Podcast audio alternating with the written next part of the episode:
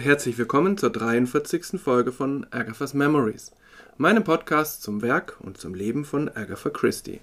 Mein Name ist Manuel Kronast. Heute geht es mal wieder um einen Roman. Und obwohl es einer von Agathas ganz leichten, mal ebenso hingeschriebenen Romanen ist, ohne, zumindest auf den ersten Blick, größeren Tiefgang und irgendeine schwere Thematik, habe ich ganz schön lang dafür gebraucht. Nicht zum Lesen, das ging in einem Rutsch, sondern um äh, das alles zusammenzustellen, um zu schauen, welche Themen könnten da doch irgendwie drin sein, welche Personen gibt es überhaupt, wie sind die Hintergründe und so weiter. Ja, und insofern ist es, äh, naja, eine richtig lange Folge mal wieder geworden. Zumindest befürchte ich das, wo ich jetzt gerade anfange, ähm, sie einzusprechen. Aber ich werde Kapitelmarken setzen und so kann jeder und jeder dann selbstständig vor- und zurückspringen, wie es eben gerade passt. Und wie immer, zumindest wenn ich es nicht anders sage, versuche ich völlig ohne Spoiler auszukommen. Und wie immer bei Agatha Christie ist das ja auch wichtig, weil sonst eben äh, der Spaß des Erstlesens verloren geht. Juni 1925. Im Verlag The Bodley Head erscheint der letzte Roman von Agatha Christie, bevor sie dann zum Verlagshaus Collins wechselt. Das heißt, eigentlich ist sie ja schon längst bei ihrem neuen Verlag, aber sie muss eben noch ihre Verpflichtung von sechs Büchern für The Bodley Head erfüllen, bevor sie endlich zu deutlich besseren Bedingungen woanders veröffentlichen kann. Der Roman heißt The Secret of Chimneys und mit diesem Titel könnte das eigentlich ein ganz waschechter Detektivroman sein. Aber das ist er ganz und gar nicht, sondern eine bunte, vielleicht auch wilde Mischung von Abenteuerroman, Thriller, Märchen, Liebesgeschichte und irgendwie sind auch detektivische Ermittlungen mit dabei. Eine Mischung aus The Secret Adversary und The Man in the Brown Suit mit fiktiven Balkanmonarchien und einem altehrwürdigen englischen Herrenhaus. Chimneys, dieses Herrenhaus, ist eine Art überdimensionales Styles. Das klingt jetzt vielleicht ein wenig verwirrend, aber tatsächlich ist dieser Roman auch eben diese unbekümmerte Mixtur unterschiedlichster Elemente. Es gibt eine Vielzahl unterschiedlichster Charaktere, die aber doch sich ganz gut auseinanderhalten lassen. Und es gibt gleich mehrere Verbrechen bzw. mehrere Verbrechenspläne, die aufgeklärt werden wollen und dann irgendwie doch alle zusammenhängen. In ihrer Autobiografie erwähnt Agatha Christie diesen Roman nur ganz kurz. Es sei ein completely light-hearted one gewesen, also völlig unbeschwert. Es habe Spaß gemacht, das Buch zu schreiben und es sei schnell gegangen.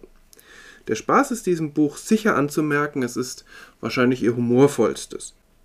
Dass sie das Buch schnell geschrieben hat, merkt man ihm nicht an, denn es ist wieder einmal sehr bewusst und brillant komponiert und konstruiert.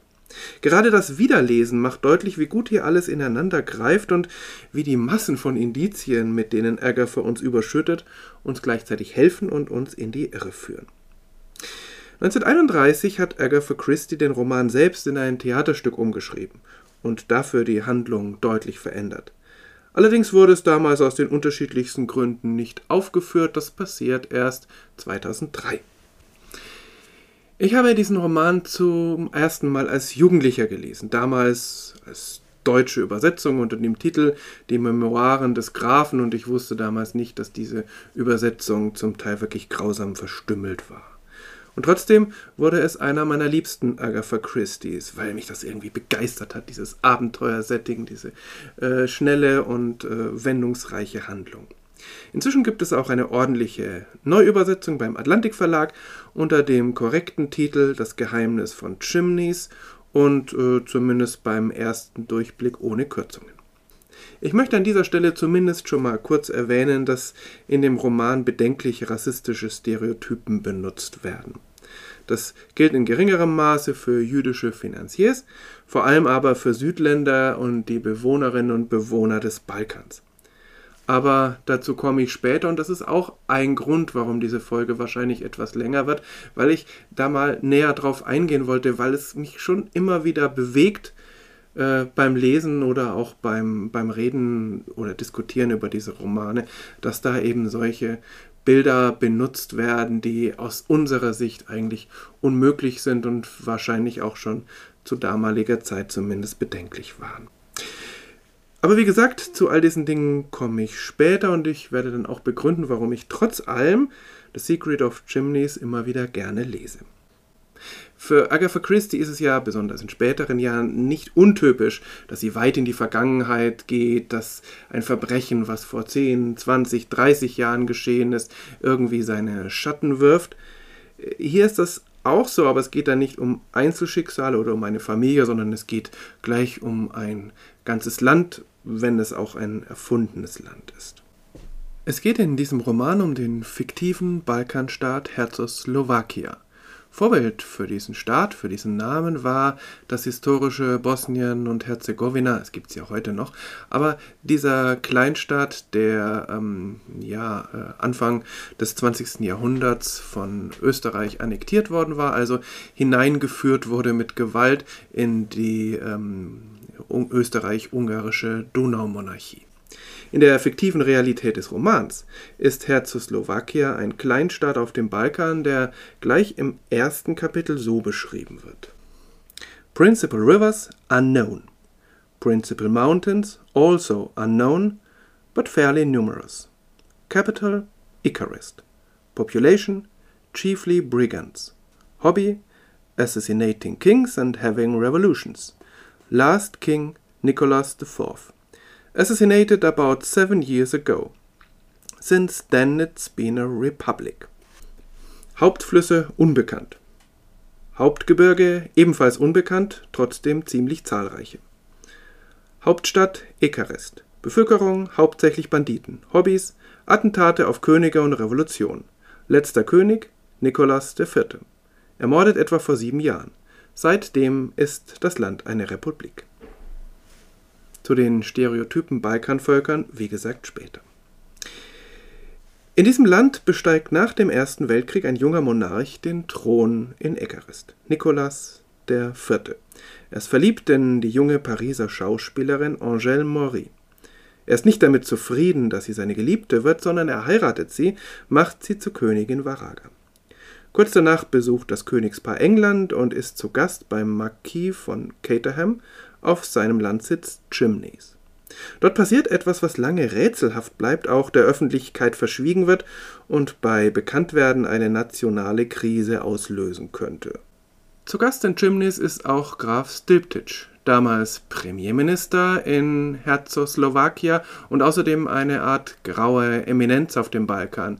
Er steht gerüchteweise hinter fast allen Thronen und Regierungen dort. Britischer Botschafter in Herzoslowakia ist zu dieser Zeit übrigens ein Mann namens Timothy Revel. Mit seiner Frau Virginia lebt er in Herzoslowakia, als dort die Revolution ausbricht.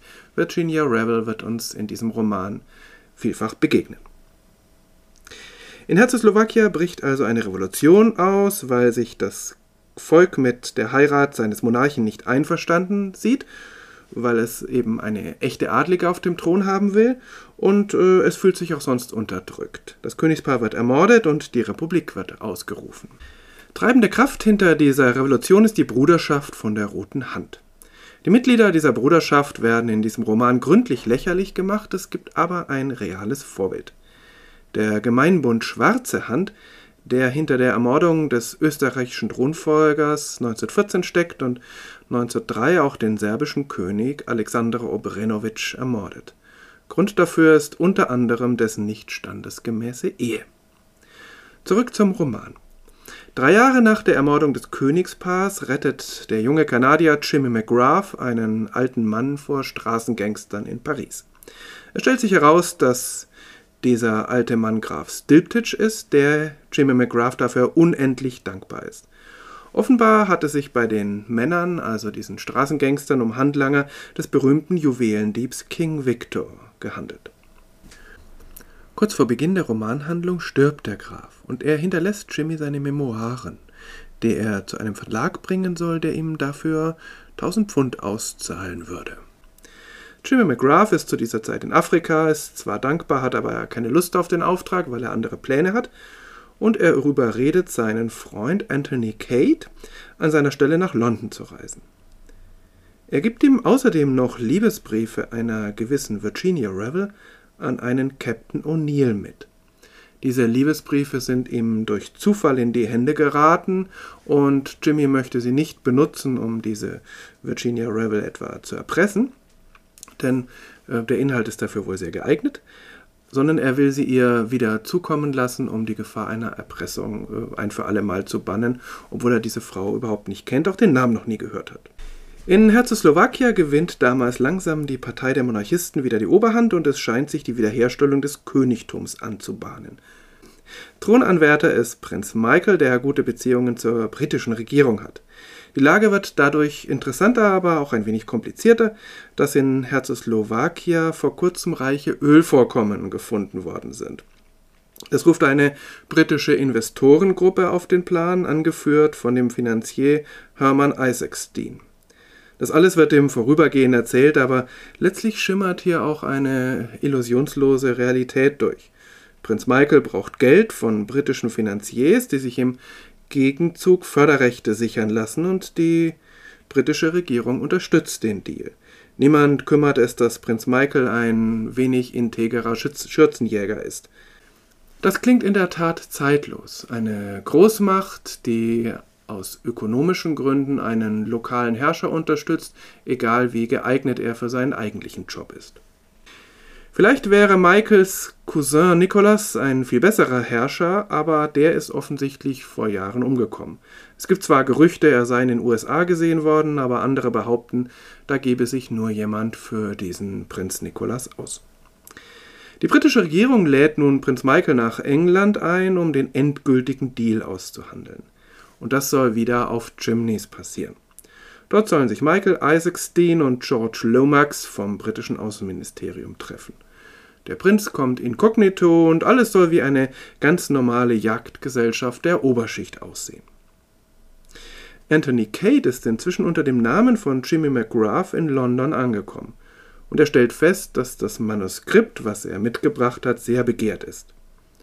Zunächst lädt ihn George Lomax vom britischen Außenministerium ebenfalls nach Chimneys ein und George bittet seine Cousine, die inzwischen verwitwete Virginia Revel, diesen Kanadier McGrath, er denkt ja, dass er so heißt, mit ihren Reizen zu umgarnen. Virginia lehnt entrüstet ab und Anthony hat die Einladung sowieso schon ausgeschlagen. Anthony wird in seinem Hotel von der monarchistischen Partei Herzoslowakias durchaus mit Höflichkeit gebeten, die ähm, Memoiren doch herzugeben. Er lehnt ab. Kurz danach erscheint ein Kamerad der Roten Hand und fordert ihn mit Drohungen auf, das Manuskript herzugeben. Anthony wirft ihn einfach raus. In der Nacht versucht dann ein Zimmerkellner, die Memoiren zu stehlen. Anthony schlägt ihn in die Flucht, stellt aber fest, dass dieser Kellner die Briefe Virginia Revels hat mitgehen lassen. Am nächsten Tag holt ein Mitarbeiter des Verlags das Manuskript ab, im Tausch gegen einen Scheck, also diese Sorge ist Anthony erstmal los. Der Zimmerkellner geht nun zu Virginia Rebel und versucht sie mit den Briefen zu erpressen. Sie lässt sich erpressen, obwohl sie genau weiß, dass die Briefe nicht von ihr sind. Sie hat noch nie etwas von einem Captain O'Neill gehört. Aber sie geht auf das Spiel ein, weil sie einfach mal wissen will, wie es ist, erpresst zu werden. Der Kellner kündigt an, am nächsten Tag wiederzukommen, um die endgültige, beträchtliche Summe abzuholen, aber am nächsten Tag findet Virginia ihn ermordet in ihrer eigenen Wohnung vor. Es klingelt, Anthony Cage steht vor der Tür, den sie gar nicht kennt, mit dem sie aber gemeinsam die Leiche verschwinden lässt. Hier schrammt Agatha Christie sehr hart an der Grenze der Glaubwürdigkeit vorbei, aber es passt gut zum Gesamtton des Romans. Es ist wieder einmal keine realistische Schilderung, sondern eine märchenhafte Atmosphäre und da ist so etwas natürlich ohne weiteres möglich. Weil der Ermordete einen Papierfetzen bei sich hat, auf dem Chimneys steht, reist Virginia doch nach Chimneys und auch Anthony quartiert sich in der Nähe ein. Er schleicht in der Nacht um das Herrenhaus und meint dabei einen Schuss zu hören. Am nächsten Morgen erfährt er, dass es in dieser Nacht in Chimneys tatsächlich einen Mord gegeben hat. Das Opfer ist Prinz Michael.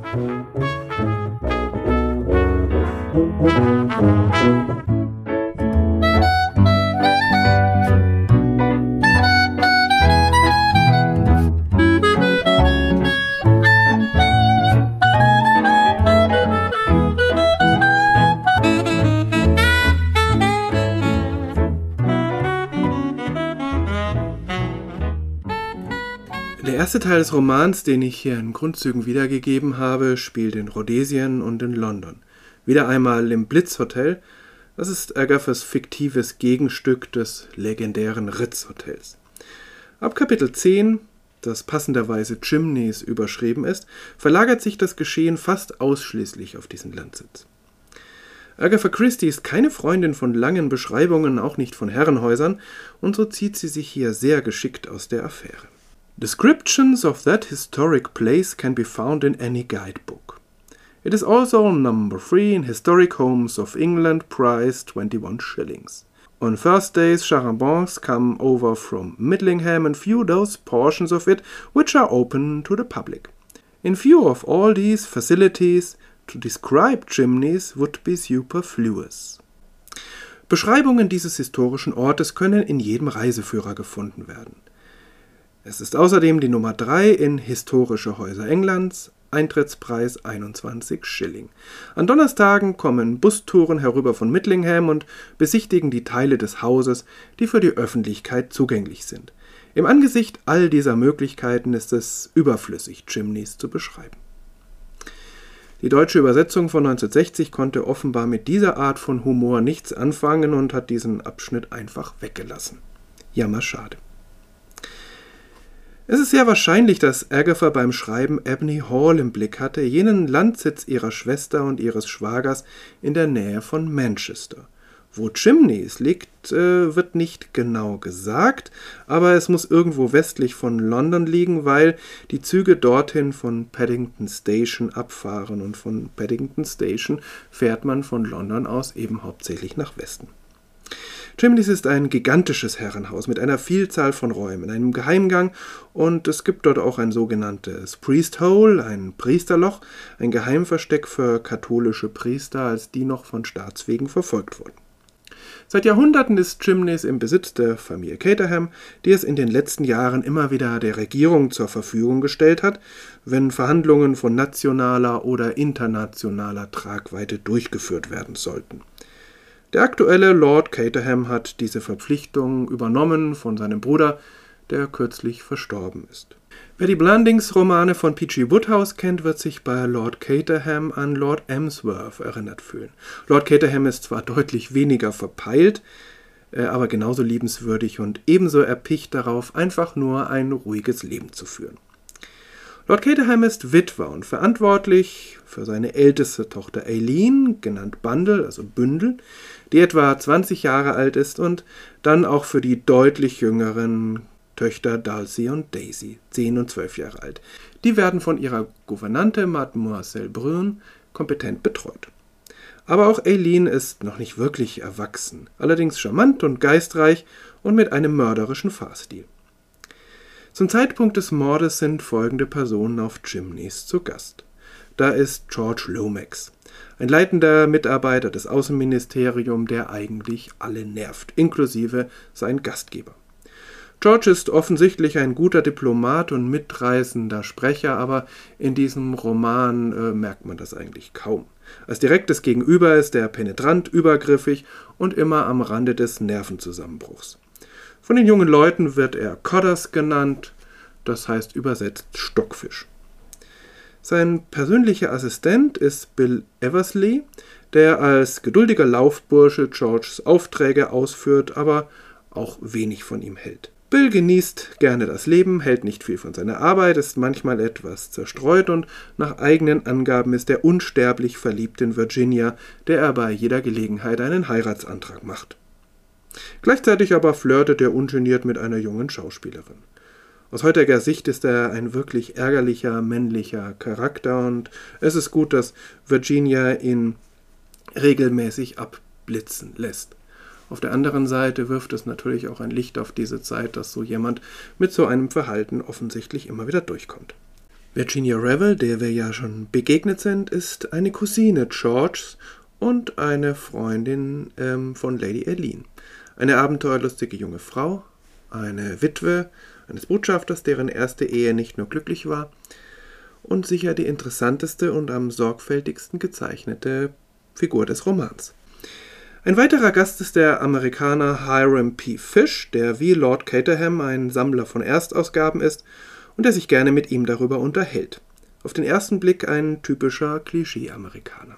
Dann sind da natürlich noch der ermordete Prinz Michael und Herman Isaacstein, der Leiter des British Oil Syndicate. Er ist Jude, darüber sprechen wir nachher noch. Prinz Michael hat außerdem noch einen Leibdiener Boris, der eine gewisse Rolle spielen wird in diesem Roman. Dazu kommen nach dem Mord noch zwei Detektive, zunächst Superintendent Battle von Scotland Yard ein breitschultriger Mann, der sich keine Gefühlsregungen anmerken lässt, aber mit einer scharfen Intelligenz begabt ist. Superintendent Battle wird uns in Agatha Christie's Werk noch mehrfach begegnen. Dazu kommt dann noch Inspektor Lemoine von der Pariser Sûreté, der besessen ist von dem Wunsch, den berüchtigten Juwelendieb King Victor persönlich zu fassen. Für die meisten Beteiligten, mit Ausnahme von Virginia, kommt völlig ähm, unvorbereitet Anthony Cade dazu. Er ist so etwas wie der Joker, der alles durcheinander wirbelt, aber auch einiges in Bewegung setzt. Anthony ist ein Mann der Tat, der aber im Verlauf des Romans feststellt, dass blinder Aktionismus auch nicht alles ist. Das sind längst nicht alle handelnden Personen. Trotzdem wird nach den wechselnden Schauplätzen der ersten Kapitel der Fokus nun deutlich verengt auf eine mehr oder weniger abgeschlossene Personengruppe, und in dieser Personengruppe lässt sich der Mörder von Prince Michael suchen und dann auch finden. Agatha Christie strukturiert die Handlung wieder sehr bewusst und führt die verschiedenen Handlungsfäden am Ende geschickt zusammen. Aber sie schafft es, dass das kein bisschen konstruiert aussieht. Es wirkt wie ein unbeschwerter Romp, ein Klamauk. Es ist letztlich auch eine Spielerei, aber es steckt doch einiges dahinter. Das versuche ich später noch herauszuarbeiten. Zunächst aber möchte ich auf das Element des Romans eingehen, das meiner Ansicht nach am störendsten ist, nämlich die pauschalen Beschreibungen von Volksgruppen, die die Grenze zum Rassismus zumindest streifen.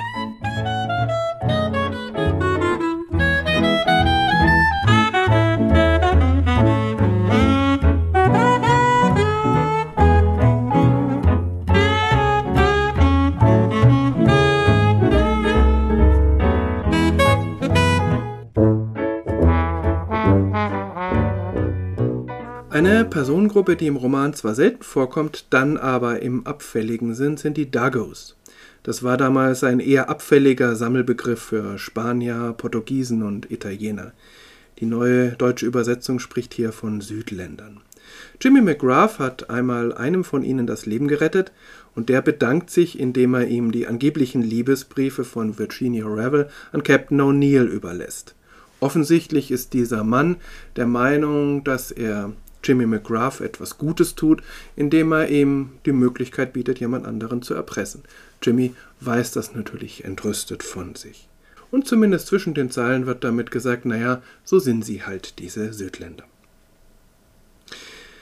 Es gibt außerdem die zeitgenössische Gleichsetzung von Juden und Finanziers.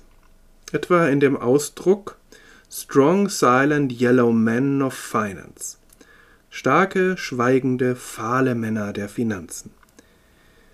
Einerseits wird die Farbe Yellow regelmäßig im Zusammenhang mit dem Juden Isaacstein gebraucht. Sie sollte übrigens nicht mit Gelb, sondern eher mit Fahl übersetzt werden, das ist dann äh, korrekter. Andererseits ist der Ausdruck Strong Silent Men, also Strong Silent Yellow Men of Finance, dieser Ausdruck ist bei Agatha Christie grundsätzlich positiv gemeint. Siehe die Strong Silent Men of Rhodesia in The Man in the Brown Suit. Es ist hier also keine abfällige Bezeichnung von Isaacstein, sondern äh, durchaus eine positive. Zumindest weist es darauf hin, dass da hohe Kompetenzen im Finanzbereich sind. Schließlich ein längeres Zitat, in dem Isaacstein zum ersten Mal näher beschrieben wird. He was dressed in very correct English shooting clothes which nevertheless sat strangely upon him. He had a fat yellow face and black eyes, as impenetrable as those of a cobra. There was a generous curve to the big nose and power in the square lines of the vast jaw. Er war gekleidet in sehr korrekte englische Jagdkleidung, die an ihm trotzdem fremd wirkte. Er hatte ein dickes, fahles Gesicht und schwarze Augen, so undurchdringlich wie die einer Kobra. Seine große Nase war großzügig gekrümmt und in den kantigen Linien des gewaltigen Kiefers lag Kraft.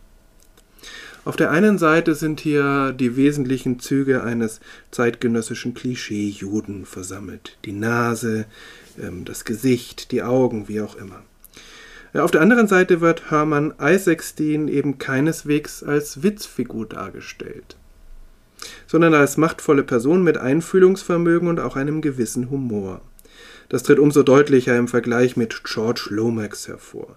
George ist das Zerrbild eines englischen, naja, nicht direkt Politikers, aber doch Regierungsbeamten.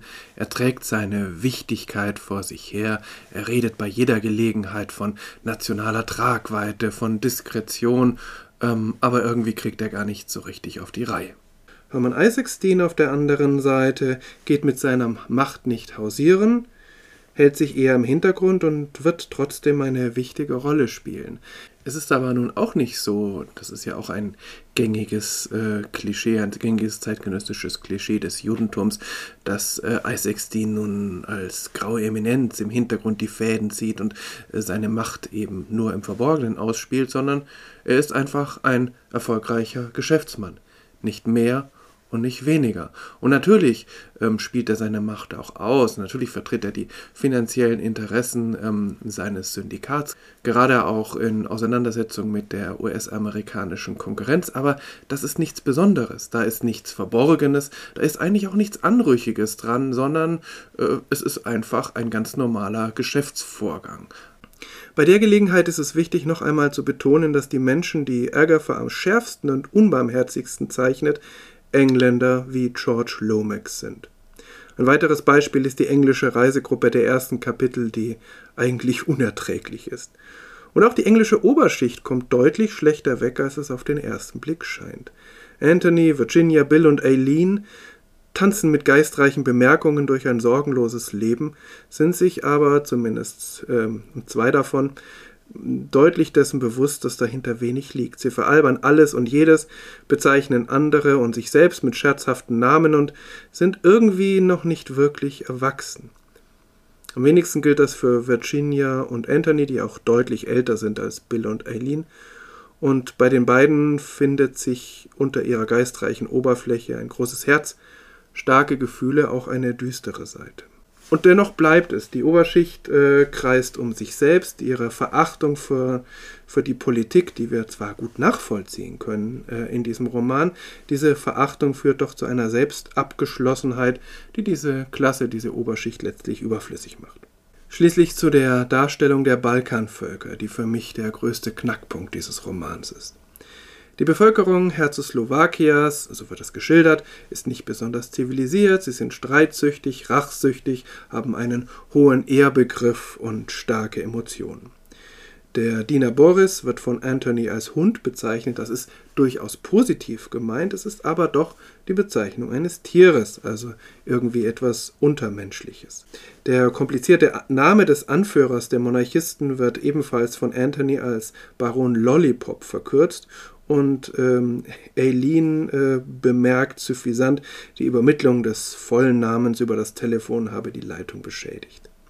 Andererseits ist das Verhältnis zwischen dem Baron und Anthony durch hohen gegenseitigen Respekt geprägt. Der Vertreter der Roten Hand, auch ein Mensch aus Herzoslowakia dagegen, ist tatsächlich nur eine Witzfigur.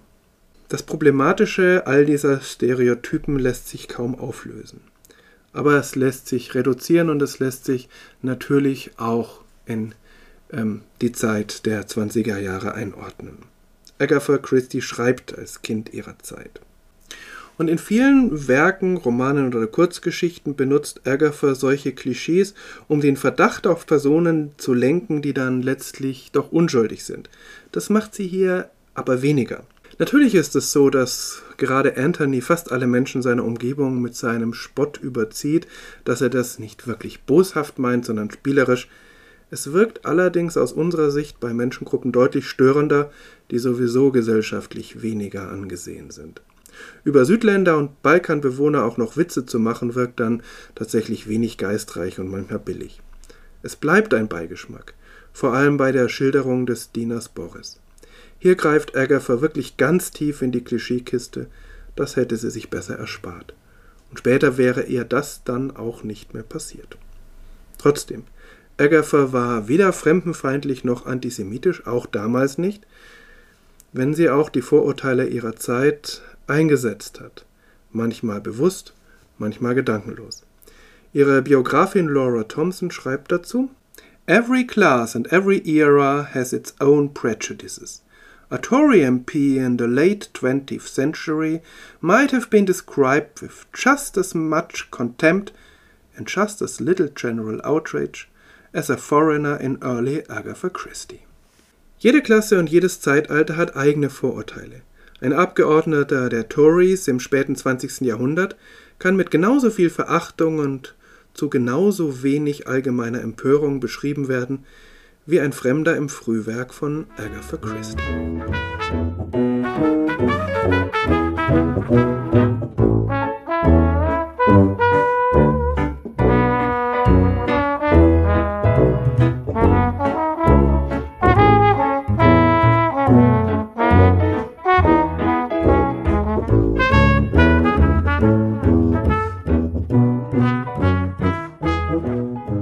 Sieht man mal von diesen ärgerlichen Stereotypen ab, ist The Secret of Chimneys ein echtes chaotisches Vergnügen.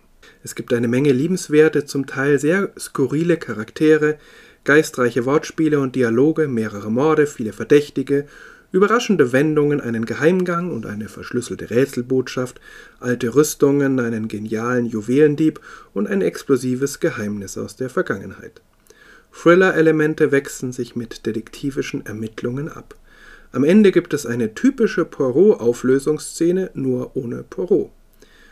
Hercule Poirots Täterpsychologie wiederum spielt keine Rolle, dafür ist einfach keine Zeit. Es gibt auch ein echtes, märchenhaftes Happy End. Schwere Themen, die Agathas Romane sonst häufig durchziehen, haben hier keinen Raum. Und doch möchte ich noch einige Themen hier ansprechen, die ich spannend finde. Das ist zunächst einmal das, was ich als Abenteuerlust bezeichnen würde. Immer wieder beschreibt Agatha Christie in ihren Romanen, wie sich Menschen aus Langeweile aufmachen, um Abenteuer zu erleben. Es sind in der Regel Frauen. In diesem Roman gibt es zwar Anthony Kate, für den Abenteuer zweite Natur sind. Sein ganzes Erwachsenenleben hat er reguläre Arbeit nur angenommen, wenn er das Geld dringend brauchte, ansonsten war er dort, wo es Aufruhr oder Krawall gab. Also dass er abenteuerlustig ist, ist keine Überraschung und eigentlich auch nicht wirklich spannend. Bei Virginia Revel ist das anders. Sie führt zwar nicht das behütete Leben einer Aileen Brand und war in Herzoslowakia, als dort das Königspaar ermordet wurde, aber zu Beginn des Romans ist sie doch in das unbeschwerte, ereignislose Leben der Upper Class eingespannt. Das füllt sie nicht aus und es ist zumindest ein Grund dafür, dass sie sich erpressen lässt. Sie will aus ihrem goldenen Käfig ausbrechen. Das gelingt. Sie kommt vom Tennisspielen und findet eine Leiche. Allerdings handeln die abenteuerlustigen Damen bei Agatha Christie nie nur aus Langeweile, sondern durchaus aus sozialen Motiven. Virginia lässt sich nicht nur des Nervenkitzels wegen erpressen, sondern sie möchte auch die Aufmerksamkeit des Erpressers von der eigentlichen, echten Briefschreiberin ablenken, die sonst in eine existenzielle Krise geraten würde. Denn, denn aus den Briefen lässt sich herauslesen, dass diese Dame einer Erpressung wehrlos ausgeliefert wäre und äh, großes Leid erfahren würde. Insofern steckt in diesem Motiv Agathas auch mehr als ein Körnchen Kritik an der Lebensweise einer gepamperten Oberschicht, die in einem sorglosen, geistreichen Leben um sich kreist. Und Agatha Christie beschreibt Frauen, die daraus ausbrechen. Allerdings geht sie jetzt noch nicht so weit und auch später nur selten, dass diese Frauen dann auch eigene Berufe ergreifen. Sie sichern sich eine Position, in der sie auf Augenhöhe mit den Männern ihr Leben leben können. Damit komme ich zum zweiten Thema, dem Verhältnis von Mann und Frau. Hier vor allem illustriert an der Zusammenarbeit von Virginia und Anthony. Auf den ersten Blick ähm, sind die Anteile ungleicher verteilt als bei Tommy und Tuppence zum Beispiel. Anthony ist ohne Zweifel der Macher. Sein Auftauchen setzt die Handlung in Bewegung oder bringt sie durcheinander.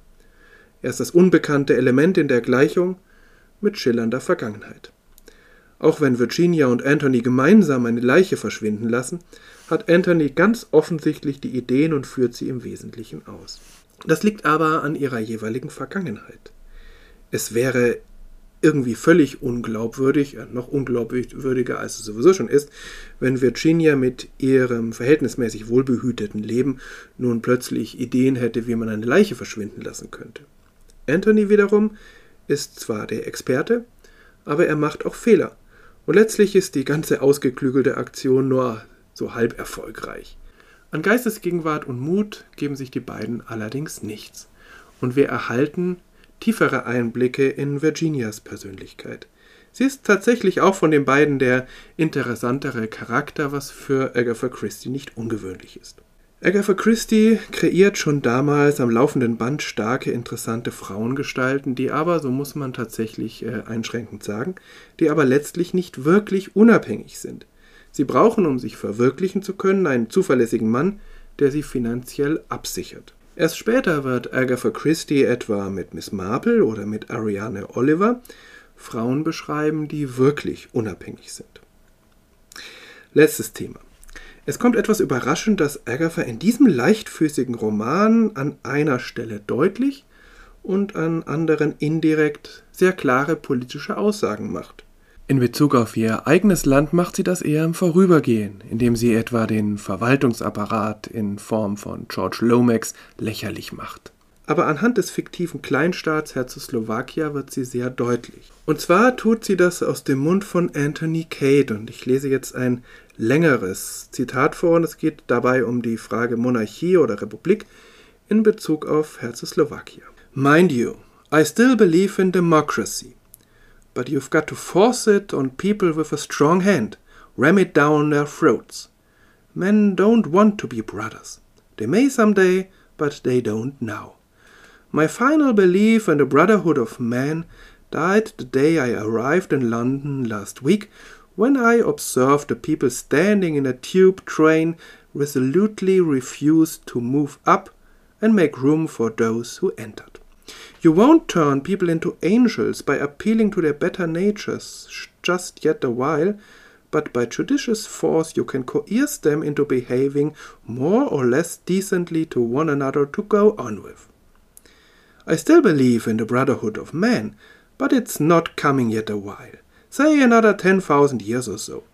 It's no good being impatient. Evolution is a slow process. Ich glaube durchaus immer noch an die Demokratie. Aber man muss sie den Menschen mit einer starken Hand aufzwingen, sie ihnen eintrichtern. Menschen wollen keine Brüder sein. Das mag eines Tages so sein, aber jetzt ist es nicht so.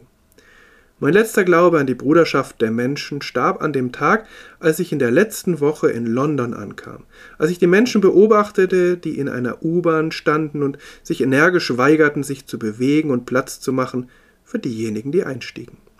Man kann Menschen nicht in Engel verwandeln, indem man einfach an ihre bessere Natur appelliert, aber mit wohlüberlegter Macht kann man sie dazu zwingen, sich einander gegenüber mehr oder weniger anständig zu verhalten, um miteinander auszukommen. Ich glaube immer noch an die Bruderschaft der Menschen, aber sie kommt noch nicht so bald. Vielleicht in weiteren 10.000 Jahren oder so. Es nützt nichts, hier ungeduldig zu sein. Evolution ist ein langsamer Prozess. Das ist ein massives Urteil, das so gar nicht zu dem passt, wie Agatha diesen Roman sonst gestaltet. Sie tritt damit aus dem Märchensetting heraus. Und wenn sie es auch einer Romanfigur in den Mund legt, so ist es doch eine ihrer Hauptfiguren. Agatha Christie äußert sich zeitlebens eigentlich kaum je politisch, auch wenn sie sicher konservativ war und mit Labour nicht so viel anfangen konnte. Insofern hängt dieses Zitat in der Luft. Hat sie die aktuelle politische Situation in ihrem Land oder auf dem Balkan im Blick? 1924 regiert zum ersten Mal die Labour Party im United Kingdom, wenn auch nur für wenige Monate. Die politische Stimmung im Land ist unruhig durch Inflation und Arbeitskämpfe aber Weltuntergangsstimmung gibt es keine. Propagiert Agatha Christie hier so etwas wie eine Diktatur der Guten? Oder ist es im Gegenteil eine pragmatische Aussage und eine Spitze gegen politische Naivität und die Träume von einer politischen Utopie? In späteren Werken wagt Agatha Christie immer wieder kurze Vorstöße auf das Gebiet der politischen Theorie. Wirklich geglückt ist das meiner Meinung nach nur selten. Zum Glück bleiben es Ausnahmefälle. Das ist nun tatsächlich eine sehr lange Folge geworden. Und das für einen Roman, der eher unbekannt und vor allem sehr untypisch für Agatha Christie ist. Wahrscheinlich ist deutlich geworden, dass ich The Secret of Chimneys trotz seiner Schwächen sehr gerne mag. Wie die meisten Romane Agatha Christie's ist seine Auflösung überraschend und brillant herbeigeführt. Und trotzdem war das Wiederlesen nicht weniger vergnüglich. Für Agatha war es wahrscheinlich eher eine Fingerübung, in kurzer Zeit heruntergeschrieben, damit sie endlich ihren Vertrag mit The Bodley Head erfüllt hatte. Es spricht für ihr Können, dass das dem Roman nicht anzumerken ist. Ihr nächster Roman, der erste für Collins, wird einer ihrer bekanntesten werden und ein Wiedersehen mit Hercule Poirot. Aber bis dahin werde ich noch etliche Kurzgeschichten vorstellen. So treffen wir beim nächsten Mal wieder auf den geheimnisvollen Mr. Quinn. Bis dahin, alles Gute.